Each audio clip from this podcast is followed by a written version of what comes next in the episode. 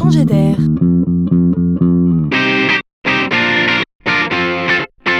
la chronique de Laurent Collen. Tel un train à grande vitesse, on n'arrête pas le progrès. Voilà de nombreuses années que les chercheurs sud-coréens se sont concentrés sur la conception de peaux artificielles. Les revues scientifiques n'ont de cesse de rapporter les innovations dans ce domaine. Les chercheurs travaillent donc à ce que la peau artificielle se rapproche le plus possible de la peau humaine.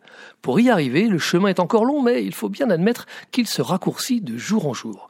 Et au passage, on y découvre, et c'est surprenant, que cette peau synthétique, au-delà du fait de réagir au toucher, à la chaleur ou au froid, se révèle sensible aux ondes sonores. Cette nanomembrane aurait donc l'oreille fine et l'idée qui soudainement germe consiste simplement à interfacer les technologies du son avec la peau. Pour transmettre les signaux audio, ces chercheurs ont développé des circuits électroniques suffisamment flexibles pour accompagner les mouvements de la peau. Résultat Cette membrane synthétique, qui pourrait recouvrir n'importe quel objet, y compris la peau humaine, pourra ainsi émettre ou à l'opposé détecter des ondes sonores. Donc cette matière pourra servir de haut-parleur ou de micro.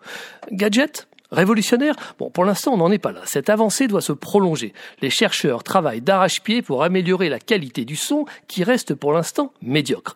En attendant, imaginez que demain, recouvert de cette nouvelle membrane, tout puisse se transformer en haut-parleur ou en micro. Votre main, le volant de votre voiture ou votre nounours pour vous endormir le soir.